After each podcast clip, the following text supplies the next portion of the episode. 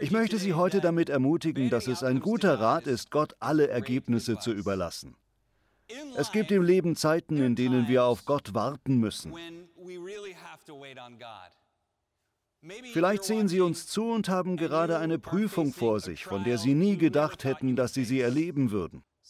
Einige von uns haben eine Arbeitsstelle, die sie hassen und suchen nach einer anderen, aber finden keine.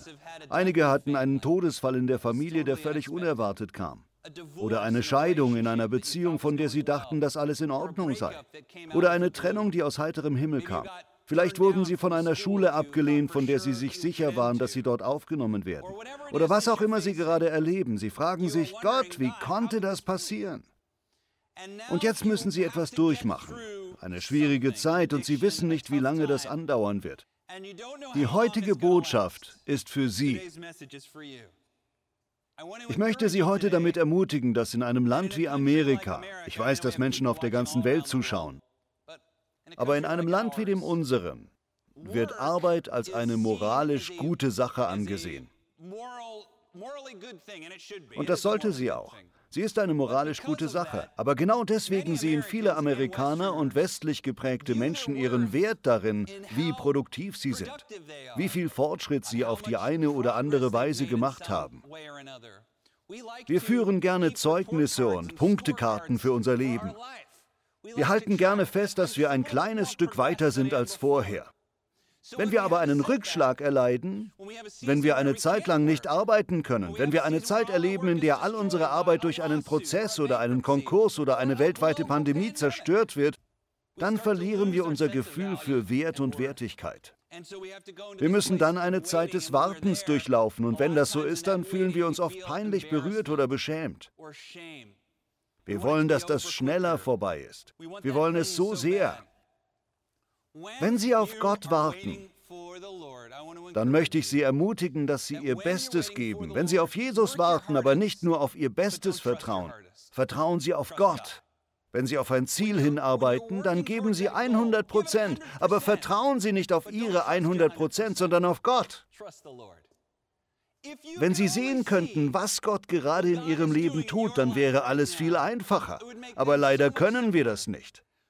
Wir müssen ihm vertrauen. Wir müssen im Grunde auf das vertrauen, was er gesagt hat, denn wir können ihn nicht immer sehen. Wir müssen glauben, dass das, was er gesagt hat, wahr ist. Ich mache das so und ich hoffe, Sie machen das auch. Ich bete, dass er Ihnen einen Frieden schenkt, der alles Verstehen übersteigt. Wenn die Bibel sagt, wartet auf den Herrn, dann vergleicht sich der Psalmist im Psalm 37 mit allen anderen Menschen. Er sagt, seht euch die Bösen an, seht euch an, was alle anderen tun. Alle beugen die Regeln, brechen die Regeln, betrügen und lügen und schau, wie gut es ihnen geht. Und weil ich die Regeln befolge, weil ich tue, was gut ist, weil ich tue, was richtig ist, weil ich dem Herrn folge, habe ich das Gefühl, dass sie sich besser entwickeln als ich. Aber dann sagt er, aber es ist wie mit dem Unkraut. Es sprießt und verwelkt, aber die, die dem Herrn folgen und auf ihn vertrauen, die bleiben ewig. Nicht wahr? Sie überdauern und das ist es, was wir heute mit unserem Leben wollen. Es hat ein Wandel in der Gesellschaft stattgefunden, in der das Warten heute anders ist als noch vor nicht allzu langer Zeit. Die Menschen von heute, mich eingeschlossen, haben entweder vergessen, wie man wartet, oder sie haben es gar nicht erst gelernt, wie zum Beispiel meine Tochter. Warten ist heute so viel einfacher als zu meiner Jugendzeit. Zum Beispiel beim Fliegen. Als Teenager hatte ich das Glück, dass ich viel reisen konnte. Das lag zum großen Teil an Missionsreisen und anderen Dingen, aber ich war schon auf allen Kontinenten außer der Antarktis, bevor ich 18 war. Deshalb habe ich viele lange Flüge hinter mir. Vor allem als junger Mensch, der voller Energie war und immer unterwegs war, waren Flüge sehr anstrengend für mich. Ich musste mich innerlich selbst auf einen mittellangen Flug, zum Beispiel von Los Angeles nach New York, mit etwa sechs Stunden einstellen. Denn zu meiner Zeit, das klingt schon wie ein alter Mann, ich bin erst 40, aber wissen Sie, als ich 16 oder 17 war, waren das lange sechs Stunden mit nichts. Man bekam vielleicht eine Zeitung, man konnte vielleicht ein oder zwei Bücher lesen, aber dann musste man wirklich sicher sein, dass das Buch auch gut ist. Vor allem, wenn es ein langer Flug war, wie zum Beispiel ein 28-stündiger Flug nach Südafrika, dann ist das eine lange Zeit ohne iPad, ohne Laptop, ohne Filme, ohne einen kleinen Bildschirm in dem Sitz vor einem. Wenn man Glück hatte, gab es manchmal eine kleine blasse Leinwand. Wie viele von Ihnen erinnern sich daran? Eine kleine Leinwand, die heruntergefahren wurde und auf der ein Film abgespielt wurde. Alle mussten gleichzeitig denselben Film sehen und für Kopfhörer musste man manchmal bezahlen. Manchmal bekam man sie auch umsonst, aber es war dann irgendwie so, als ob Luft benutzt wurde anstelle eines Metallkabels, damit ein Ton rauskam. Man musste ihn einstecken und hoffen, dass beide Seiten funktionieren und dann sah man irgendwie einen nicht besonders guten Film aus den 1970er Jahren. Damals hatte ich das Gefühl, dass das Fliegen zu den Gelegenheiten gehörte, die in meiner ersten Lebenshälfte oft vorkamen, bei denen ich einfach warten musste. Man musste ruhig sein und Frieden damit haben. Und obwohl ich mich darauf einstellen musste, merkte ich schon damals, dass mir so etwas wie das Fliegen oft ein Gefühl der Ruhe vermittelt hat. Denn ich habe mich meinem Schicksal ergeben. Wissen Sie, was ich meine? Man hat es einfach akzeptiert, man konnte eh nichts tun, man saß im Flugzeug fest. Ich denke, dass wir das heute nicht mehr haben. Wir haben in gewisser Weise unsere Fähigkeit verloren zu warten. Selbst das Zuhören einer Predigt ist ein bisschen wie Warten. Wissen Sie, was ich meine? Man ist weit weg von seinem Handy. Einige von Ihnen können ihre Handys aufladen, aber ich kann sehen, wie sie an ihrem Telefon sind. Sie denken, es ist schwer, so etwas wie eine Rede durchzuhalten. Dann passiert oft Folgendes. Das geistliche Leben wird dadurch erstickt. Denn beim Ertragen von Schwierigkeiten geht es oft um eine Zeit des Wartens auf Gott oder darauf, dass etwas im Leben passiert.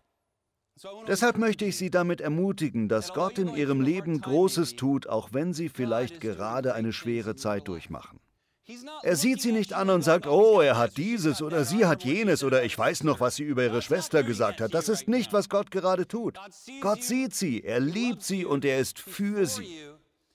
Sie müssen nicht die Lücke ausgleichen zwischen dem, was sie sind und dem, was sie ihrer Meinung nach sein sollten. Gott hat diese Lücke bereits für sie geschlossen. Er liebt sie so, wie sie sind und nicht, wie sie sein sollten. Er gießt Gnade und Gunst in ihr Leben aus. Ihre Aufgabe ist es, ihr Bestes zu geben, aber den Rest Gott zu überlassen und geduldig zu warten. Zeit ist natürlich relativ, das hat Einstein gesagt. Von ihm haben wir gelernt, dass die Zeit für ein Objekt, das die Lichtgeschwindigkeit überschreitet, in gewisser Weise einfriert. Er hat viel darüber gesprochen, wie wir die Zeit erleben. Es ist viel über Psychologie der Zeit geredet worden. Wenn man einen schmerzhaften, schwierigen Prozess durchläuft, dann hat man das Gefühl, dass die Zeit für einen stehen bleibt, oder? Wenn die Dinge gut laufen, wenn sie Geschäfte machen, wenn sie Geld verdienen, wenn ihre Beziehungen gut laufen, wenn sie gesund sind und alles in Ordnung ist, dann sind sie nicht in dieser Warteposition. Die Dinge scheinen dann einfach gut zu laufen und die Zeit scheint nur so zu verfliegen. Aber wenn man in einer Spur festgefahren ist, wenn man vor einer Herausforderung steht, von der man absolut sicher ist, dass man sie nicht bewältigen kann, wenn man ein gesundheitliches Problem hat, wenn man ein krankes Kind hat, wenn man seinen Job verloren hat und einen neuen braucht, aber nichts in Sicht ist, wenn man in einen Rechtsstreit verwickelt ist und in Berufung geht und man ihn immer wieder führen muss, dann kommt einem das alles wie eine Ewigkeit vor. Liebe Freunde, seien Sie ermutigt. Geben Sie Ihr Bestes, aber vertrauen Sie nicht auf Ihr Bestes. Vertrauen Sie auf Gott. Gott sieht Sie. Er liebt Sie. Er kümmert sich mehr um die kleinen Dinge in Ihrem Leben, die Sie für dumm halten. Er kümmert sich mehr als Sie darum. Und er liebt Sie. Was sollen wir also tun? Das ist die Frage für heute. Ich möchte Ihnen einen Rat geben. Was tun wir, wenn wir warten? Was tun wir, während wir auf Gott warten? Zunächst eine Vorbemerkung, bevor ich Ihnen meine Gedanken dazu weitergebe. Sehr oft tut Gott während des Wartens etwas ganz Besonderes in unserem Leben, das wir erst im Nachhinein erkennen, wenn wir zurückschauen. Ein wunderbares Geschenk, das er uns in der Zeit des Wartens gemacht hat. Das Wichtigste im Leben ist nicht das, was man tut, sondern zu wem sie werden. Das ist das Einzige, das man mit in die Ewigkeit nimmt. Wer man wird. Sogar jetzt gerade werden sie zu jemandem. In einem Jahr werden sie anders sein, als sie heute sind. Und wenn Ihr Herz in dieser Zeit des Wartens weniger auf eine Sache fixiert ist, die Sie erreichen wollen, sondern mehr darauf, wer Sie werden wollen, dann wird es Ihnen besser gehen, wenn Sie dort ankommen. Aber die Frage ist, was sollen wir tun, während wir warten? Erstens, wenn wir auf Gott warten, auf einen Durchbruch in unserem Leben und es sich so anfühlt, als läge das noch in weiter Ferne, dann müssen wir uns daran erinnern, dass die Samen von heute die Bäume von morgen sind. Wir leben in einer Gesellschaft, in der man alles auf Knopfdruck bekommt, in der alles schnell gehen muss. Gott ist nicht so. Und Gott wird niemals zustimmen, auf diese Weise in so ein Reich, ihr Reich einzutreten. Gott bittet sie, in sein Königreich zu kommen.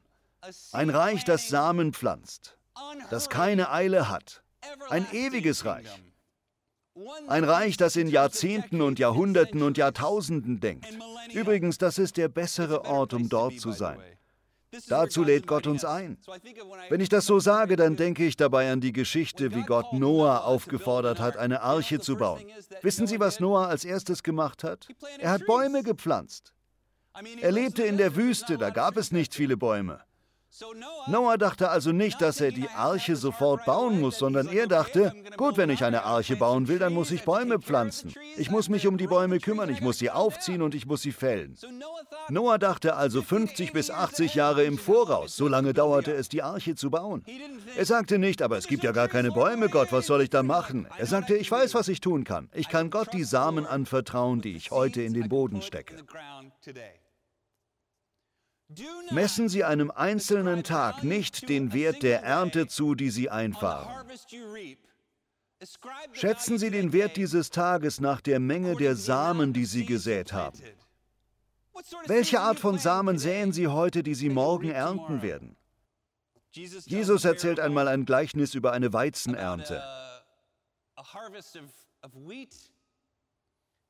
Er sagt, dass es einen Mann gab, der ein Getreidefeld pflanzte und es war eine wunderbare Ernte. Mitten in der Nacht kam sein Feind und pflanzte Unkraut in die Ernte. Das fing an, zusammen mit dem Weizen zu wachsen. Dann kamen die Knechte zu dem Mann und fragten, Herr, hast du das Unkraut unter den Weizen gepflanzt? Er sagte, nein, das war der Feind. Sie fragten, sollen wir hinausgehen und das Unkraut zwischen dem Weizen herausreißen? Und er sagte, nein, lasst es, denn wenn ihr das Unkraut herausreißt, dann reißt ihr auch die Ernte mit aus. Vielleicht geht es Ihnen heute so. Sie sind wie Weizen, sie wachsen, sie sind voller Leben. Aber Sie sehen auch hasserfüllte Menschen, unhöfliche Menschen, Menschen, die die Regeln brechen, um sich herum wachsen und erfolgreich sind. Aber sehr oft hat Gott seine eigenen Gründe, diese Menschen nicht aus dem Boden herauszureißen.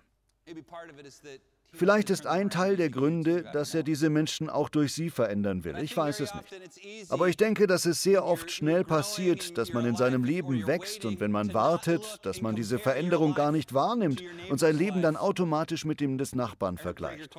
Ich habe gehört, dass Dennis Prager dies das Syndrom der fehlenden Kachel nennt. Er erzählt, dass er mit einem Freund in einem Museum gewesen sei und sie hätten sich die Decke angesehen. An der Decke war ein wunderschönes Mosaik abgebildet. Er schaute seinen Freund an und begann die Farben und Formen zu beschreiben und fragte, was hältst du von dem Bild? Und sein Freund sagte, nun, es ist schön, aber eine Kachel, ein Mosaikstück fehlt. Fühlt sich irgendjemand hier manchmal so? Wenn man sein eigenes Leben anschaut und sieht, was man erreicht hat, dann ist es so leicht, sein Leben durch den Vergleich mit der Person neben sich zu ruinieren oder die unvollendete Symphonie in seinem Leben zu bemerken. Man sieht die eine Sache, die man noch nie bekommen hat, die man aber gerne gehabt hätte, oder die eine Sache, die noch fehlt. Konzentrieren Sie sich nicht auf das, was Sie verloren haben. Konzentrieren Sie sich auf das, was Sie noch haben. Das hat mein Großvater immer gesagt und das ist ein guter Rat. Im Leben verlieren wir Dinge, aber konzentrieren Sie sich nicht auf das, was Sie verloren haben. Konzentrieren Sie sich auf das, was Sie noch haben und lassen Sie Gott das in Ihrem Leben hegen und pflegen. Erstens also, wenn Sie warten, dann denken Sie daran, dass Sie jeden Tag Samen pflanzen, die Ihre Zukunft werden.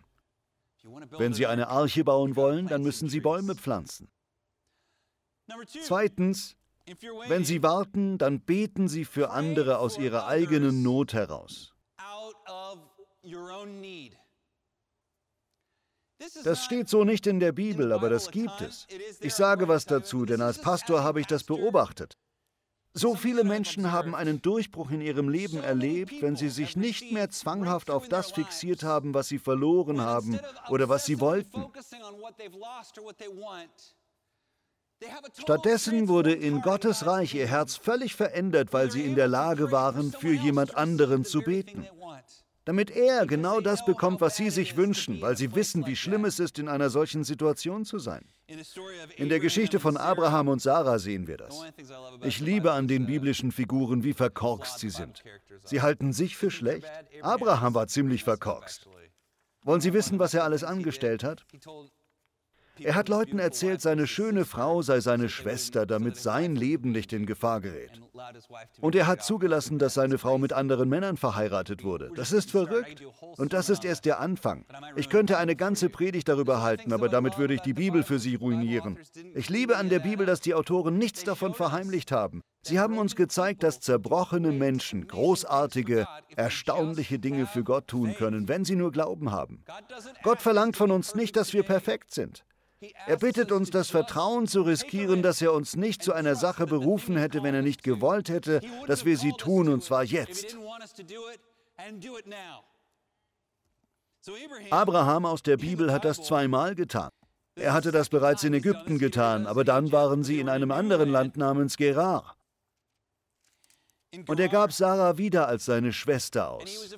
Denn er hatte Angst, weil seine Frau so wunderschön war, was sie wirklich war. Deswegen nahm der König von Gerar sie in sein Haus auf, so berichtet die Bibel. Aber er hat sie nie angerührt. Die Bibel sagt, dass er nie Hand an sie gelegt oder sie ausgenutzt hat, aber die Absicht war, sie zu heiraten.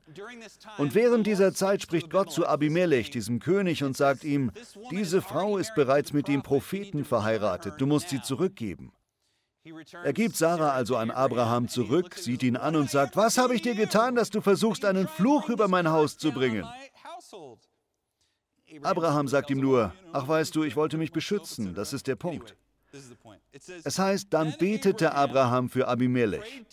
Gott, der Herr, erhörte ihn und hob die Strafe wieder auf, die er über das ganze Haus Abimelechs verhängt hatte. Abimelechs Frau und alle seine Sklavinnen waren nämlich unfruchtbar geworden, weil er Abrahams Frau zu sich geholt hatte. Aber nun konnten sie wieder Kinder bekommen. Der Herr wandte sich Sarah zu und machte sein Versprechen wahr, das er ihr gegeben hatte. Sie wurde schwanger und brachte einen Jungen zur Welt. Abraham wurde trotz seines hohen Alters noch einmal Vater, genau zu der Zeit, die Gott angegeben hatte. Haben Sie das erfasst? Gott hatte Abraham versprochen, dass er einen Sohn bekommen würde und dass dieser Abrahams gesamten Besitz und alle Verheißungen erben würde und dass aus diesem Sohn ein großes Volk hervorgehen würde, das die ganze Welt erlösen würde. Das würde der ganzen Welt Gottes liebevolle Fürsorge und sein Reich bringen. 25 Jahre warten Abraham und Sarah auf diese Schwangerschaft. Und kurz bevor Sarah schwanger wird, betet Abraham, dass jemand anderes genau das bekommt, was er will.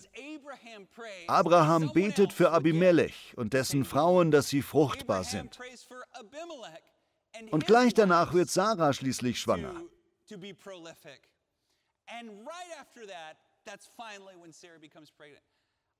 Ich habe es so oft erlebt, dass Gott etwas in unserem Herzen verändern möchte. Wenn wir dafür beten können, dass jemand anderes das bekommt, was wir wollen, dann ist das oft der Moment, in dem Gott uns eine Tür öffnet. Darüber hinaus verschafft uns unser eigener Verlust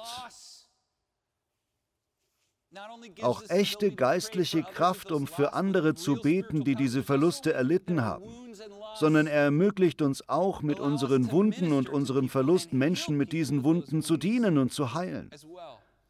Aus diesem Grund muss eine Kirche sehr vorsichtig sein, wenn sie versucht, perfekte Menschen für Leitungsaufgaben zu finden. Perfekte Menschen sind nicht gut darin, zerbrochene Menschen zu heilen. Verwundete Menschen sind viel besser darin, zerbrochene Menschen zu heilen. Das ist meine Meinung.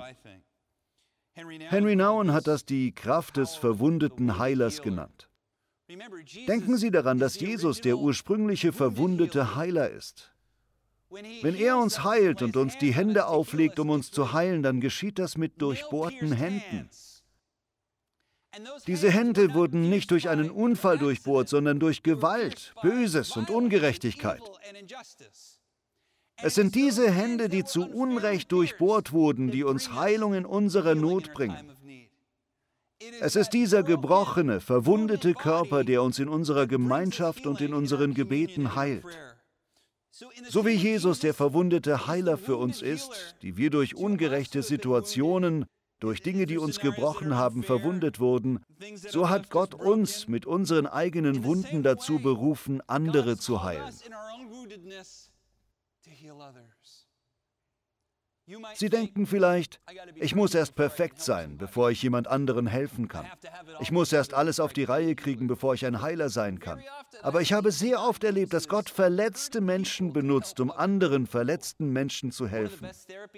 Eine der besten Therapien zum Beispiel für Menschen, die mit ihrer Sucht kämpfen, ist es, einem anderen Menschen, der mit Alkoholismus oder Drogenmissbrauch kämpft, ein Mentor zu sein. Genau diese Beratung ist es, die es den anderen ermöglicht, die Freude aufrechtzuerhalten und diese Dinge auch so so zu tun. Es heißt oft, dass man etwas am besten lernt, wenn man es selber lehrt.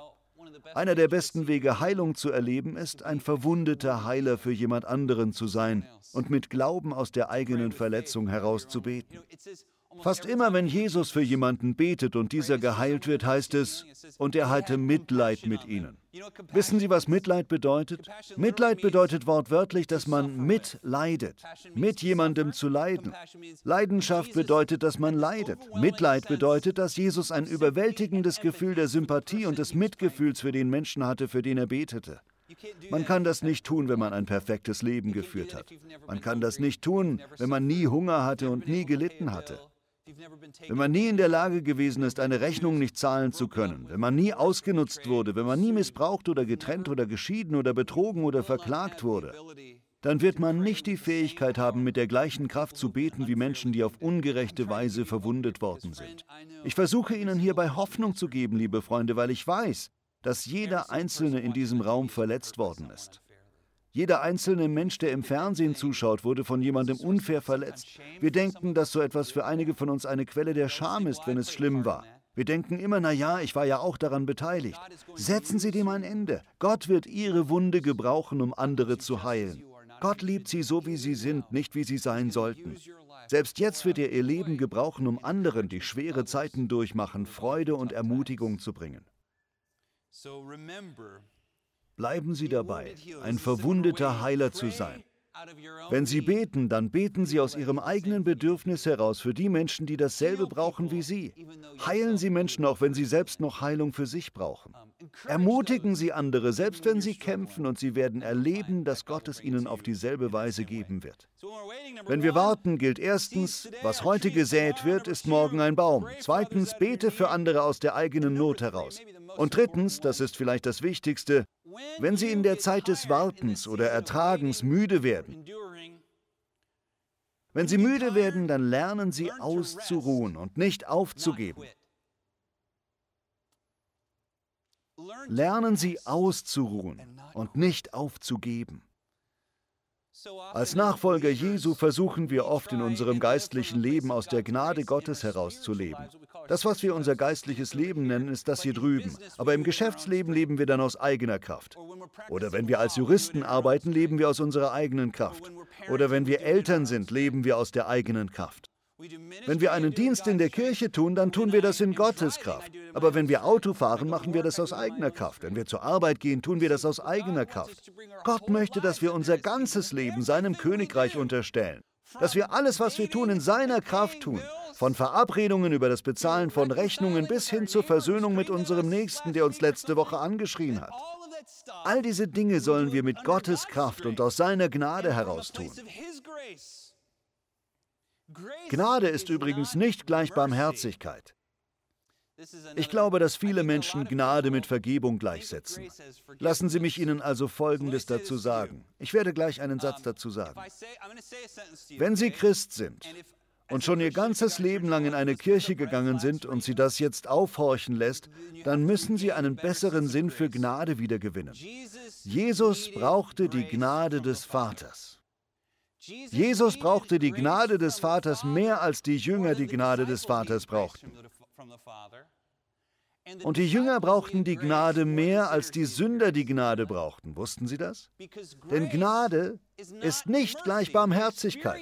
Wir erleben Gnade als Barmherzigkeit, wenn wir zerbrochen und verkorkst sind und wir bereuen und sagen, es tut mir leid, dass ich dem Mann auf der Autobahn den Mittelfinger gezeigt habe oder was auch immer. Es tut mir leid, dass ich meinen Lehrer angeschrien habe. Es tut mir leid, dass ich meinen Ehepartner angelogen habe oder was auch immer. Es tut mir so leid. Wir erfahren in diesem Moment Gnade als Barmherzigkeit. Aber Gnade bedeutet nicht Barmherzigkeit, sie bedeutet Gunst. Gunst. Es ist eine Art Gunst, die es in sich hat, die greifbar ist. Sie ist wie Soße. Sie ist wie Treibstoff für ein Flugzeug. Gnade ist das, was einer Frau Gottes oder einem Mann Gottes die Kraft gibt, wie Gott zu sein und das zu tun, wozu Christus uns berufen hat. Gnade ist die Quelle, aus der wir trinken. Es bedeutet ganz einfach, in Gottes Gegenwart zu sein. Ich finde, dieses Bild drückt das wirklich am besten aus. Der Künstler hat das richtig gut gemacht. Im Lukas-Evangelium Kapitel 5 in den Versen 15 und 16 steht, dass Jesus an einsame Orte ging und dort betete, um mit dem Vater zu sein. Das ist Jesus, der bei Gott ist und unter seiner Fürsorge und seinem Leben lebt. Er saugt die Kraft des Himmels in sich auf sodass er jeden Tag in den leichten Rhythmen der Gnade des Vaters leben kann.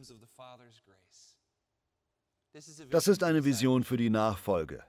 Es geht nicht darum, immer mehr zu versuchen, nicht immer einen Schritt voraus zu sein, sondern zu lernen, dass im Rennen müde zu werden nicht bedeutet aufzugeben. Es bedeutet auszuruhen, und zwar mit Freude.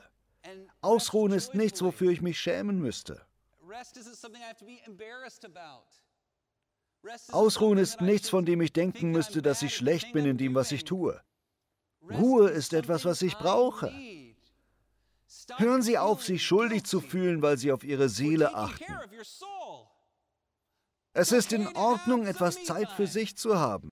Gott ordnet das sogar an. Was denken Sie, was der Sabbat ist? Das ist eins der zehn Gebote. Nimm einen Tag frei, einen Tag frei. Es heißt sogar, dass ich, Gott, einen Tag frei brauchte.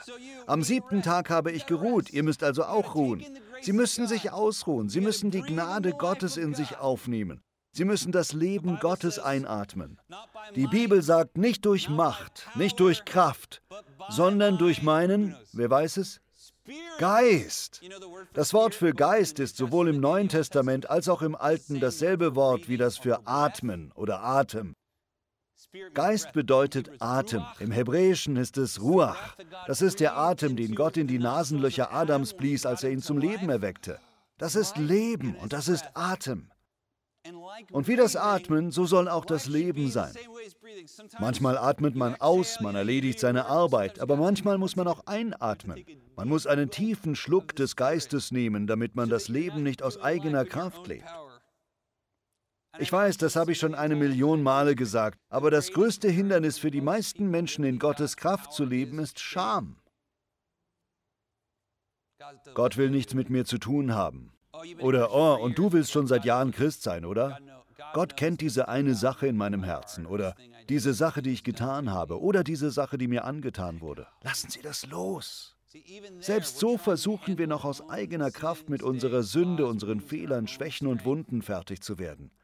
Wir sagen, Gott ist sauer auf mich, weil ich mit meiner Sünde nicht allein fertig geworden bin. Gott hat nie von Ihnen verlangt, mit Ihrer Sünde allein fertig zu werden. Verstehen Sie? Gebrochen, verkorkst, kämpfend, was immer es ist, atmen Sie Gott ein.